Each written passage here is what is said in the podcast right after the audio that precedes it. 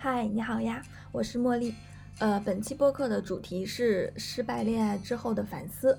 呃，今天我会分享一些个人的体验。嗯，我的恋爱经验不算多，就之前谈过一次比较失败的恋爱，然后突然就从十六岁成长到了三十岁，好吧？嗯，一共有六个部分，一共有七个部分。第一部分是恋爱的开始，第一眼吸引力与情感连接。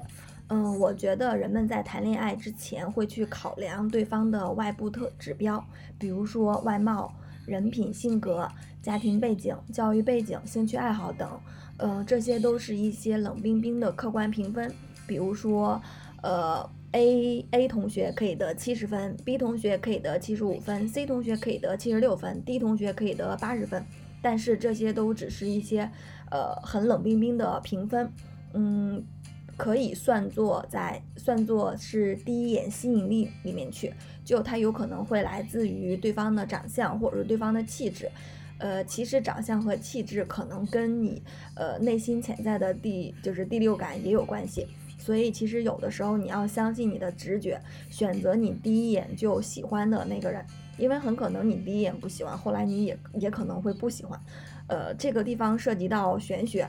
我个人觉得可操作性不是很强，可以先测试一下，看一下自己的嗯判断准不准。如果说准确的话，可以继续。OK，好的。刚才提到说那些外部指标都是一些冷冰冰的数字，然后我个人会觉得，其实真正起作用的是内心的触动，呃，那些深度心灵上的连接。就嗯，就好像在《小王子》里面，就是小王子来到了地球，遇到了成千上万朵玫瑰。他惊呆了，因为他的玫瑰对他说：“我是宇宙中独一无二的玫瑰。”但是在地球上，仅仅是这一个花园里就有五千朵玫瑰，和他的玫瑰花是一模一样的。看到这个场面，嗯，他肯定会非常生气的。他又要拼命的咳嗽，假装快要死掉了，免得下不了台。到时候我又得去照顾他，不然的话，为了让我内疚，他可能真的会让自己死掉。这个时候，小王子想到了自己的玫瑰，然后他又想：我原来以为我很富有，拥有一朵独特的花，但其实它只是一朵普通的玫瑰花。这朵花再加上三座三座只有我膝盖那么高的火山，而且有一座可能永远都不会再喷发，这些并不能让我成为非常伟大的王子。想到这里，小王子趴在草地上哭了起来。就在这时候，狐狸出现了。狐狸说：“请驯养我吧。”小王子问：“驯养是什么意思？”狐狸说：“人们常常会忘了这个。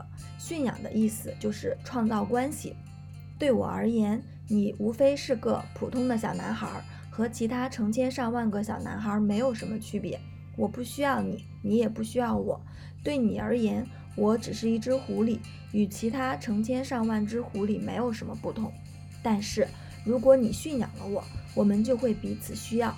对我而言，你是独一无二的小男孩；对对你而言，我是独一无二的狐狸。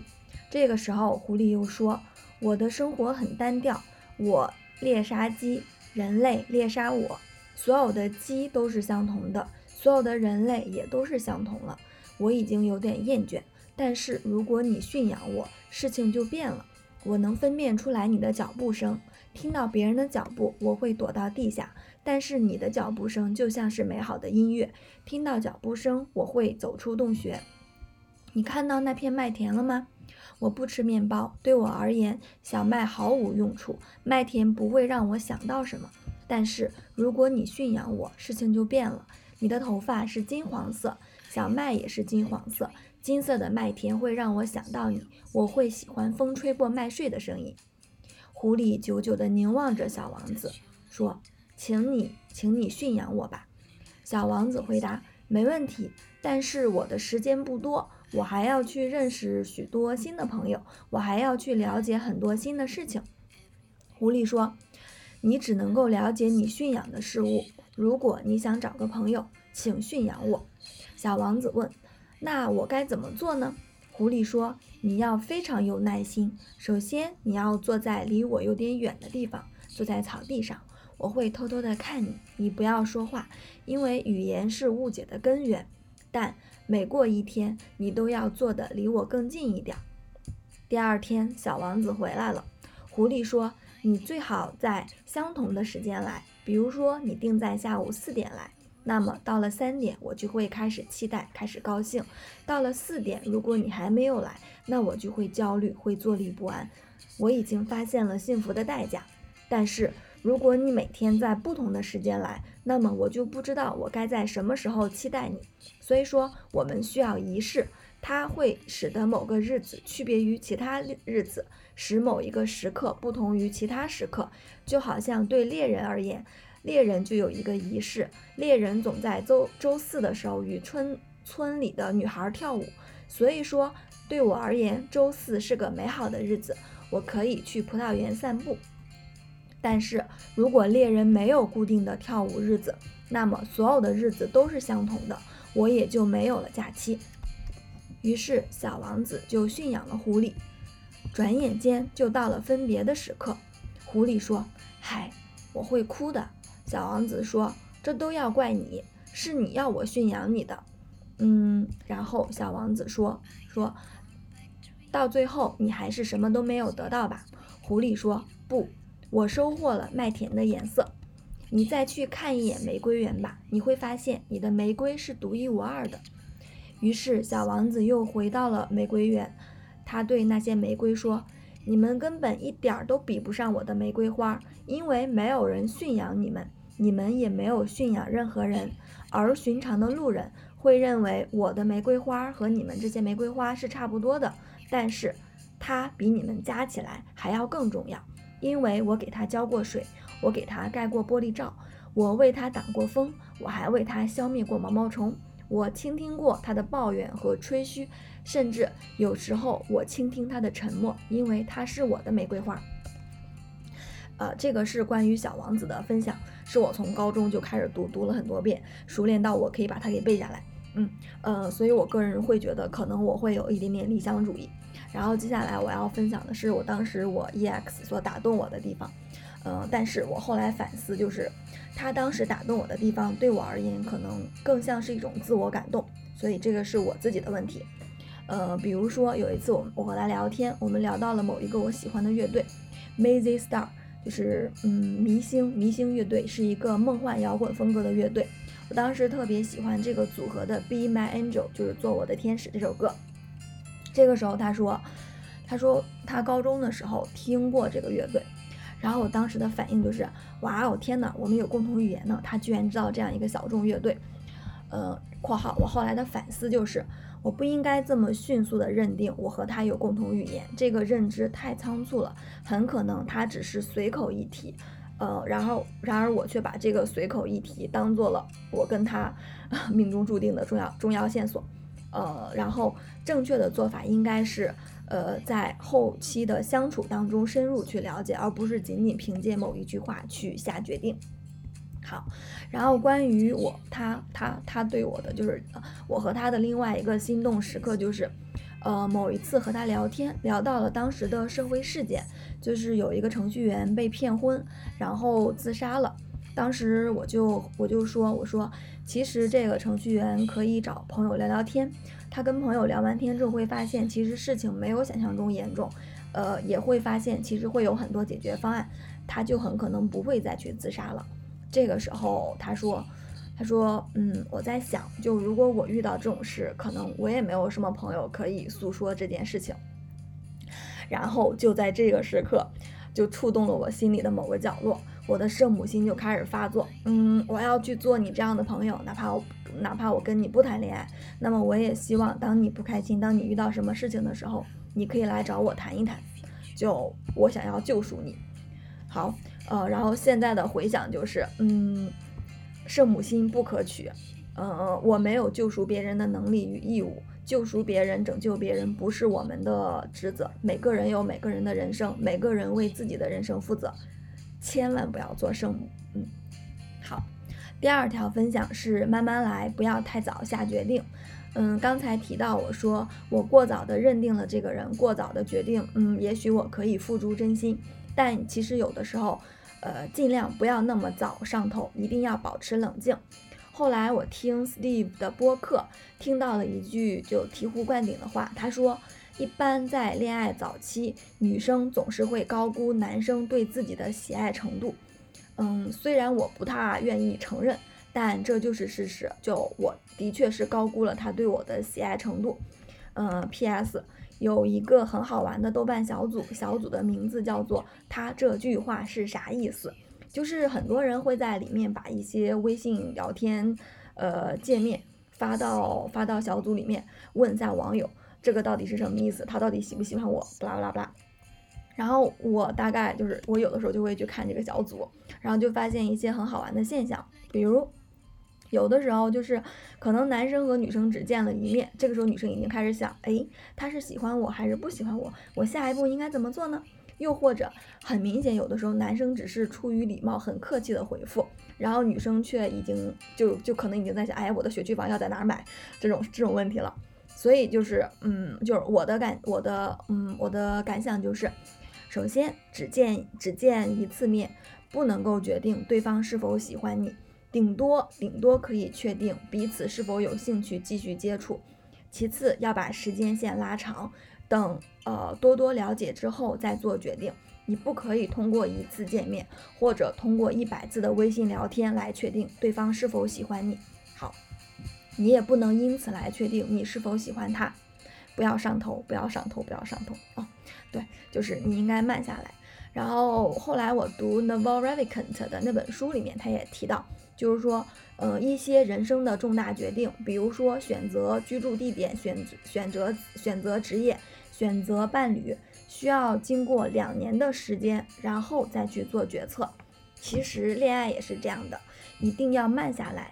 嗯，在交往的过程中，多多的去了解对方的性格、品行，对方是否善良，是否满足你的呃要求，以及对方是否和你有沟通的意愿，以及对方对你的重视程度等，了解的差不多之后再做决定。嗯，我觉得我也缺乏相关的经验，所以说就分享到这儿。好，嗯，第三点，第三点是真爱是无数个共鸣时刻，真爱是理解与包容，真爱是共同成长。因为一直以来我都在困惑，到底什么是爱？嗯，就是我本科的时候还特地去读了蒋勋的生活实讲，我想要想要了解到底什么是爱。但是我读读了他的书也没有理解，因为我觉得他也没有讲清楚哈。后来我听到 Steve 的播客，听到了一句话，嗯，他说真爱是无数个共鸣时刻，然后我就开始想，哇哦，是这样的呀，因为人的内心需要认可与交流。共鸣时刻就类似于你讲了一个点，然后对方说嗯是的，然后他继续拓展，他拓展完之后，然后你说哇哦是的，然后你再继续拓展，这样一来一回有回应有拓展，这应该就是精神上的共鸣。呃，这儿值得值得注意的是，共鸣不等于观点一致，就是你们可以持有不同的观点，君子和而不同。呃，大家可以观点彼此不一致，但是要有沟通沟通交流的意愿。就像《少有人走的路》那本书里面所提到的，倾听是真爱的体现，给予对方时间，真诚的倾听对方的表达，这也是真爱。哪怕你和对方的观点不一致，嗯，这个时候我想到了我以前有一个朋友，他可以和我聊金庸的武侠小说，可以跟我聊宫崎骏的电影，可以跟我聊德国诗人，嗯（括号），当然也有可能是因为他在自上而下兼容我。呃，但我依然觉得这种交流是难能可贵的。就，呃，那个时候就是有很多电影我可能看不大懂，但是他看完之后就会和我讲一遍，然后就说哇哦，原来是这个意思呀。就是，就是我想了想，就是，呃，应该我们需要的是这种交流。好，接下来是关于，嗯，爱是理解与包容。这句话来自在 Steve 播客上沈一斐老师所讲过的话。他说：“真爱是理解与包容。”然后我瞬间就懂了，因为，嗯，我觉得就是我上一段比较失败的恋爱里面，对方没有理解我，对方也没有包容我。实际上我并不做，也有可能对方理解了，但是对方不愿意包容我。就是，嗯，嗯，对。呃，然后我的理解就是，人和人的相处当中总是会有分歧，于是可能就会产生争吵。但是争吵或者是呃分歧、矛盾发生之后，对方是否能够理解你，能够包容你，呃情绪之下的一些反应，就是这些问题，就是或者说对方是否有意愿和你一起走下去，这才是最重要的。然后我之前犯的错误就是，好，就我还是觉得对方对方没有理解我，也没有包容我，嗯，然后，嗯。并且包括我后来真的去咨询了心理医生，我咨询了三个心理，咨询了三三位，然后我坦白讲了所有的故事，然后我问我说，这一切的发生是因为我有情绪问题吗？是我的问题吗？是因为我不够成熟稳重吗？然后所有的心理咨询师对我的回复都是，任何人在这种状态下，在这些事情的发生下，都会有这样不安的反应，你没有问题。呃，对，呃，这个就解决了我的很多疑问。好，接下来是真爱是共同成长，这一点来自于呃畅销书《少有人走的路》这本书，我是在二零二一年的时候又重新读了一遍，然后我才发现，原来我在读第一遍的时候根本就没有读懂这本书。嗯，这本书有一部分是关于，有一部分是关于真爱的，嗯。书里面对真爱的定义是我目前所了解到的，就是最能令我信服的关于真爱的解释。他是这么说的：他说，爱是一种极为神秘的现象，我们很难给出确切的定义。关于爱的研究是心理学界最艰难的课题之一。爱的概念太博大、太精深了，无法用言语彻底解释清楚。然后这个时候，作者给的定义就是。爱是为了促进自己与他人心智成熟而不断拓展自我边界、实现自我完善的一种意愿，而爱的唯一目标乃是促进心智的成熟和人性的进步。真爱是需要花，呃，需要采取行动，需要去花时间、花精力，需要打从心里承认自己做这件事情是为了自己。假如说你很喜欢园艺，那么你心甘情愿地花时间和精力去照顾这些花儿，从中获得很好的体验。这种，嗯，这种专注也可以理解为是爱。然后书中还提到了一些，呃，所谓的真爱陷阱。真爱不是那些坠入情网的激情，真爱不是浪漫始终如一的童话，真爱不是过度的依赖，真爱也不是自我牺牲。然后这个时候，就是我们可以回想一下，就是那些嗯爱情电影是如何误人子弟的。就几乎所有的爱情电影或者说童话的故事，全部都是，只要你遇到了那个人，然后你们就可以过着过上永远幸福快乐的日子，是这样的吗？只是需要遇到这样的一个人吗？嗯，当然不是的。就是真爱不是说你要去遇见某个人。嗯，遇见遇见一个人只是第一步，更重要的是接下来的相处、交流、沟通、分歧、沟通和成长。这儿就像小王子对狐狸的驯养，嗯，正是这些经历与共同成长，才会让彼此无可取代。括号括号括号，当然也有可能最后会有 bad ending，毕竟世事无常。好，嗯，这个时候就是就。插入一下，就是提到之前 Steve 和 Steve 的呃人生伴侣 C 总 C 总 C 总的故事，有人就会问说，哎，如果遇到了更好的人，你们会分开吗？这个时候 Steve 的回答就是，我们不敢想象没有对方的生活。嗯，我我个人的理解就是，正是因为彼此的彼此的成长，彼此的陪伴，呃，所经历的这些事情，让彼此无可取代。好，我读完之后就是很遗憾，没有早读，早读早分手。好，这个观点就我特呃非常认可，因为在读之前，我觉得我一直都想要这样的关系，就是呃我要有一段共同成长，大家共同成长，共同经历一些事情，然后分手的原因也是因为对方不愿意与我共同成长，共同成长。好，嗯，接下来是关于呃促进自己和他人，就是呃少有人走的路里面所说所说的。促进自己和他人心智成熟，拓展边界，实现自我完善这个目标。嗯，此时引入 Steve 的播客内容，我忘记哪一个嘉宾讲的了，好像是沈一飞老师，也好像不是。嗯，当时嗯采访嘉宾说，当你年轻的时候，你的心是很柔软的，你愿意为你的恋人改变，两个人可以共同成长。但是渐渐的，随着你越长越大，比如说你长到了三十岁，你长到了三十五岁，可能你的心会变得非常硬，你不愿意再做出什么改变。如果你的恋人没有百分之百接受你的性格，没有百分之百满足你的要求，那么你很可能会掉头走人，而不是与对方去磨合、去成长。这个时候，嗯，我想到的就是，我所想到的就是，可能是因为，嗯，就是被伤过的心之后，不愿意再去托付真心。那，但是，但是我依然觉得。就是永远要相信真爱，就像啊罗兰所说的，就是真正的英雄，就是当你看清楚生活的真相之后，依然依然热爱生活。好，嗯，然后我想要提一句，就是之前可能我 EX，嗯，我们一起在看电视或者是嗯嗯讨论的时候会说到，他可能会说，比如某某某和某某某在一起，他们可能就是那种什么生活伴侣之类的，然后我就在想。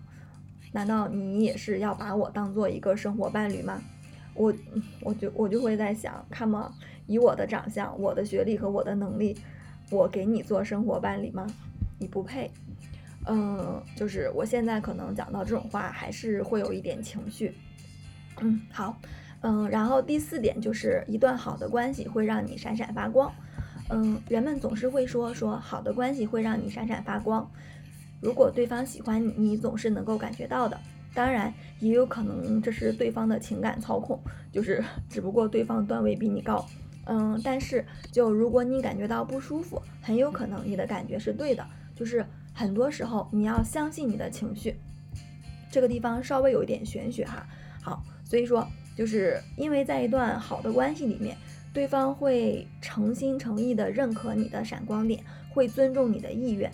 尊呃尊重你尊重你本来的样子，他会重视重视你，愿意花时间花精力跟你沟通，跟你交流，与你共同成长。这样的话，你会更加自信，更加自如，不断的提升。然后我之前的问题就在于对方没有认可我，那个时候我我就会去问他，我说为什么你不认可我呢？但是我就是很想要你认可我呀。对方会说。呃，你需要通过自己的努力去赢得别人的认可，而不是说你让我认可我就认可。天呐，然后 我，然后呢，我就去看各种设计课程，我要去，我我会去想要学习怎么穿搭衣服，我要想着去学习怎么去提升自己。现在回想，我就是个傻叉。原因如下：第一点，嗯，如果对方不认可我，那么很可能，呃，那么这段关系就可以结束了。嗯，为什么我还要我偏偏还要勉强呢？我以为我自己是《倚天屠龙记》里面的赵敏嘛，可是我偏要勉强，看嘛。嗯，我当时应该要走掉的。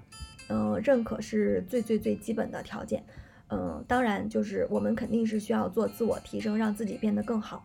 但是如果说，嗯，对方没有认可你的话，那么他会在言行中，呃，总是就是会。挑剔，或者说会指责，或者说有一表现出来不满，这样也会让你越来越不自信，怀疑自己，小心翼翼。嗯，这样会让我变得不是原来的我。但是我们谈恋爱不就是为了开心，为了成长吗？既然这么不开心，我应该要离开的。第二点是关于高自尊与低自尊，不要因为外部的评价而怀疑自己。嗯。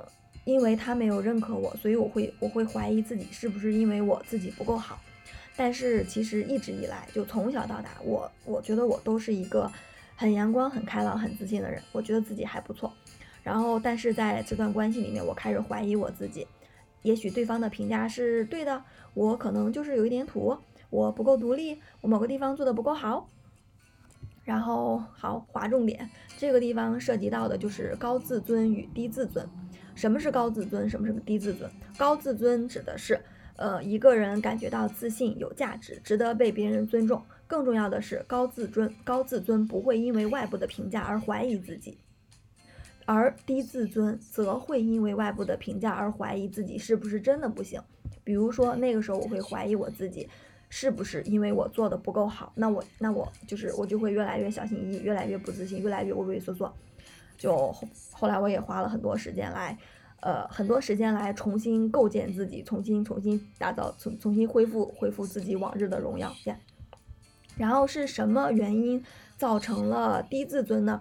呃，第一点是自己没有客观清晰的认知自己。（括号我我是觉得客观这个词本来就不客观，就你可以你可以认定为就是自己本来就对自己没有一个比较客观的评价。）第二点是你自己的认知不够深刻，你没有强化它。所以说，当别人怀疑你的时候，你的第一反应不是说你错了，你的第一反应而是你被别人，而是你跟着别人走。你你开始跟着别人一起来怀疑自己，你的认知没有被强化，那么那么我们应该怎么做呢？解决方案就是建立自我认知体系和自我评价体系体系，并且不断的强化。呃，认认知自己，就你要知道自己的优点、自己的缺点，了解自己的价值观。你要知道你自己呃最看重的是什么？比如说我是看重亲密关系，还是看重钱，还是看重体验，还是看重什么什么事情？呃，了解自己，你过往的经历对你的性格或者对你的人生价值观所造成的影响，了解自己的底线，比如说你无法忍受什么什么事情，如果说这件事情发生了，那么你一定要走人。还有你自己理想的生活状态是什么样子的？嗯，关于认知自己，这是一个非常大的主题，需要花一点时间来完成，可以参考我之前的文章或者说之前的播客有关自我认知的方法。好，嗯。好，这个就是建立自我认知和自我评价体系，就是就是自己大概知道自己几斤几两。所以说这个时候，当当外界再来评价你说，嘿，你写的文章真是垃圾，毫无逻辑。这个时候你会知道，你你你你很清楚你的文章是有逻辑的，不是垃圾。所以说，如果说外界这么来评价你，这些这个评价不会对你造成任何的影响，它也不会影响，它也不会影响你的情绪。好，嗯。然后对我而言，可能我也不会因为呃外界因为我读错了一个单词而怀疑我的英语水平，我不会因为这件事情而怀疑我自己，因为我我知道我自己的水平是是什么样子的，我我不会因此而怀疑自己。好，第二点是不断的强化强化认知。嗯，这一点有一点点成功学啊，就好像你每天对自己说我很棒，我很棒，我很棒，好吧？但这个真的有用哈，就是自我强化，就是自己一定要加深自己的认知。比如你可以写日记，你也可以每天告诉自己，你可以每天告诉你自己，你是一个很好的女生，虽然年龄大了一点点，但是你有内涵，你长得也不错，你有一颗金子般又柔软的心，呃，并且你很坚强，要坚定的走下去。然后就是爱是一份上天赐予的礼物，你值得被人爱，并且不需要额外付出什么。举个例子，就比如说，嗯，我之前听听播客，Derek Sivers 在 Tim Ferris 的播播客访谈中，他提到他是如何建立自信的。他说，呃，那个时候我十八岁，刚嗯刚刚失恋，比较沮丧。这个时候有一个女神，这个名字我记不清了，是那个书店代理商的妻子。那个时候女神三十三岁啊，嗯，她说我当时就在公交车站等人来接我。这个车站车站特别脏，特别乱，呃，环境糟糕透了。然后就在这个时候，车来了。当时，嗯，风扇吹着她的头发，就像电影的场景一样。嗯，就这样一个美妙的女郎走到这个车站。我在想，天呐，这是谁呀？然后他就朝我朝我走过来说：“嘿，Derek，哇，他是来接我的。他非常性感，当然了，他现在也很性感。”然后。我就嗯，我那个时候就是嗯，我十八岁，嗯，就是我也会跟女孩子们约会。那时候有一个德克萨斯的女孩甩了我，我特别特别伤心。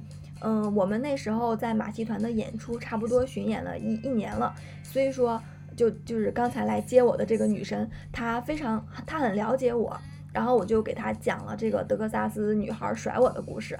这个时候她说：“嘿，Derek，说实话，我见过很多人。”很多很多很多人，你肯定算得上是最聪明、最体贴的那类人了。你会有很好的发展，你会取得很好的成就。如果某个女孩看不到你的闪光点，那是她的问题。然后这个英文说的是，呃，Derek，you don't understand that. I've met a lot of guys in my life, a lot of guys. You are one of the smartest. 什么？You you have got your future. If some woman doesn't see that, that's her problem. 如果某个女孩看不到你的闪光点，那是她的问题。然后他刚开始说这些的时候，我只是觉得，嗯，他应该只是因为客气才对我讲这些吧。我我其实还是会因为那个女孩而而难过。但是在接下来的一年里，他一直这样对我说，一直讲，一直讲，一直讲，这样大概就这样讲了一年。我突然发现，我已经把这些，呃，就是信信息给内化了。我的身体语言，我的姿势也产生了一些改变。比如，呃，这个英文的原文说的是，Yeah，I'm pretty awesome，I'm fucking cool，就是我感觉自己棒极了。就这样，他的自信就建立了起来。嗯，这个链接是那个 Tim Ferriss 的第三百七十期的播客。好，然后这个时候，呃，Derek Sivers 他又分享了一点，他说，嗯，我在十九岁的时候读到了冯内古特，呃，哦，这个英文怎么读来着？嗯，Volnegot，我忘记了。冯内古特的一本书，书里面有一句非常有名的话，说的是，We are what we pretend to be，就是我们是我们。所假装成为的事情，so we must be careful about what we pretend to be，就是有一点点类似于 fake it till you make it，就是假装它，直到你做到它。然后 Derek Sivers 又说，嗯，尽管后来我也遇到过，就是很多事情发展的非常非常不顺利，但是我一直要选择我要 confident，就是你可以选择让自己 confident，让自己自信。好。然后接下来是关于我自己，就是，嗯，我们要发现自己的闪光点，要知道，要要告诉自己，你很棒，你很棒，你很棒。好，嗯，接下来是第五点，第五点是关于第一次谈恋爱很难成功。嗯，这儿要提的就是，很少会有人做某一件事第一次就做成功。嗯，所以说你第一次谈恋爱很大概率会失败，这很正常，要接受这个事实。但是如果如果你真的因为一个男人就这样沉沦下去，把自己嗯搞得很糟糕，那么你的承受能力也太差了吧。所以不管怎么样，永远都要爬起来，继续往前走，永远都要有勇气爬起来。然后这个时候要分享的是还是 Steve 的故事。然后 Steve 和 C 总 C 总在直播的时候，有人就会说，嗯，好羡慕你们的感情呀，你们怎么就是可以谈这么成功的恋爱呢？然后这个时候，Steve 就是说，我们并非生来就会，我们也吃了很多亏。当当当当，划重点，我们也吃了很多亏。是的，就是谈恋爱这件事情也不，嗯，本来就很难，是需要学习、需要练习、需要积累经验。好，嗯，下一点就是好，所以说失败的恋爱会伴随着一个分手。然后关于分手，就是我的经验不是很多，然后分享的内容不够多哈。第呃，其中一点是。嗯，就是我，我以前还是会去咨询心理咨询师，我就会去说，我说我要跟某某某分手了，嗯，接下来要见最后一面，我要对他说点什么嘛？就有没有什么建议呢？这个时候心理咨询师就说，其实说与不说，无论说什么，其实都是情绪，根本就不重要。我想了想，这样也对，就是在当下的这种情绪状态下，其实说什么或者不说什么根本就不重要。可能我以后都是会后悔或者是遗憾，呃，这一切都没有那么重要。然后关于分手，就在赵玉坤的积极心理学课里面有提到如何告别，比如说你可以给自己举办一个小的仪式，嗯，重游第一次吃饭的地方，或者说把呃互相赠送的礼物给丢掉，等等等。通过这个仪式告诉自己一切结束了，你要开始新的旅途。好，然后这个关于这个主题，我觉得我做的不够好。嗯，好，关于我上一次失恋是在二零一五年八月份，还就是那种，嗯，什么三五年谈一次恋爱，谈三个月，然后再难过三年，我感觉太亏了，我感觉我太亏了。好。然后我上次失恋是二零一五年八月，然后在那次失恋的时候，然后我在豆瓣上写了一个帖子，嗯，就是分手指南，如何走出失恋，呃，在豆瓣上有九百八十四个人给我点赞，然后我会把链接放在我的文章里面，有兴趣的可以点击一下。好，呃，然后我现在回看这篇文章，我会感觉有一点点幼稚，并且那根本就不算是谈恋爱呀，根本就不值得我难过。可能当时还是比较年轻，并且有时间可以花大把大把的时间来难过，嗯，但可能根本原因还是因为经历的太少了，就吃了没有经验的亏，就那种第一次谈恋爱很 sorry，就是经验太少，多多吃几次亏就可以了。好，然后要分享的第六点是，表层之下是我的问题，就是我所有的恋爱问题的深层问题都是我的问题，关于我的自我探索，关于我的自我寻找。嗯，就是我之前提到说我会去咨询心理医生，就是在咨询他们的时候，我不会说我失恋了，我我会我会把我的职业经历讲一遍，从北京到山东到上海，等等等等等。然后，嗯，我我其实我很清楚，就是我所面临的不是恋爱问题，我所面临的问题是自我寻找、自我发展的路。就是我不可能寄希望于，哎，我谈了一次成功的恋爱，我所有的人生难题都解决了，嗯，这样是嗯不靠谱的。就不够全面，就好像类似于去年的畅销书《也许你该找个人聊聊》里面提到的，就是作者提到说自己去看心理医生的表面原因是因为失恋，但其实这个表层问题之下是有着更深层的问题，而他的深层问题就是他的死亡焦虑。呃，所以就是无论谈恋爱或者是不谈恋爱，你一定一定要学会与自己相处。所谓的与自己相处，就是。你要知道你追求什么，你想要什么，你自己的需求是什么，要照顾好自己内心的小孩儿，你要照顾好自己的情绪。就比如说，我很清楚我自己是讨好型人格，所以说其实我更需要做的是，我要更多关注自己的需求，而不是去满足别人的需求。嗯，对，这这句话是给我自己讲的。然后重要的还是，嗯，自我认知，你要知道你想要什么，重要的是你想要什么。呃，可以参考前呃我的之前的文章，就如何做如何做自我认知与如何设定人生重大目标。好，嗯，今天要分享的第七点就是，如果没有人再来爱我了呢？呃，就其实很多时候人们不愿意分手，或者说不愿意走出某段很糟糕的关系，是因为是因为担心遇不到更好的吧，担心不会有人再来爱自己。但是你要明白，零。大于负数，就是哪怕单身，哪怕单身也比一段糟糕的关系要好。就如果这段关系不好，那么宁可不要，并且时代进步了，女性完全可以自己养活自己，呃，你自己一个人也可以安身立命。嗯，然后我这儿想要回想的就是，就是还是在我比较难过的时候，就是我去读了 Naval Ravikant How to Be Happy，就他的幸福理论，他提到了说那个痛苦。痛说痛苦就是直面现实，就是说 suffering is facing the truth。就是我想了想，对的呀，嗯，对方根本就跟我不可能，我为什么总是不想要去面对这个事实呢？我要去接受这个事实。然后呢，Naval Ravikant 又提到说，其实你有三个选择：接受、改变，或者是离开。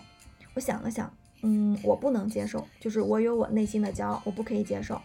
呃，然后我也不能改变，我无法改变别人，嗯，我也不能改变自己，然后所以我就只能去离开，对，嗯，然后 回到刚才的问题，就是，嗯，虽然我现在可能算是别人眼里面年龄比较大的女性，但是我依然还是会觉得，呃，培养亲密关系是人生最重要的事情之一，就是要去发展亲密关系，要去成长，要去探索自我边界。嗯，那么如果真的没有人再来爱我了怎么办呢？嗯，我觉得不可能吧，因为我觉得我长得也还好。